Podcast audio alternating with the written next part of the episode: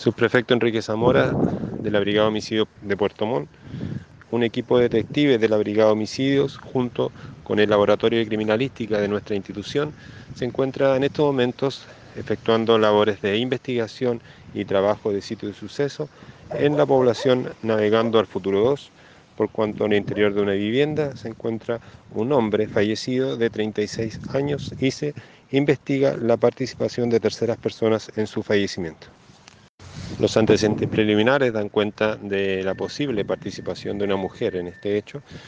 pero eso está en etapa de investigación y es lo que ha solicitado la Fiscalía para el trabajo de los detectives de la Brigada de Homicidios de Puerto Montt.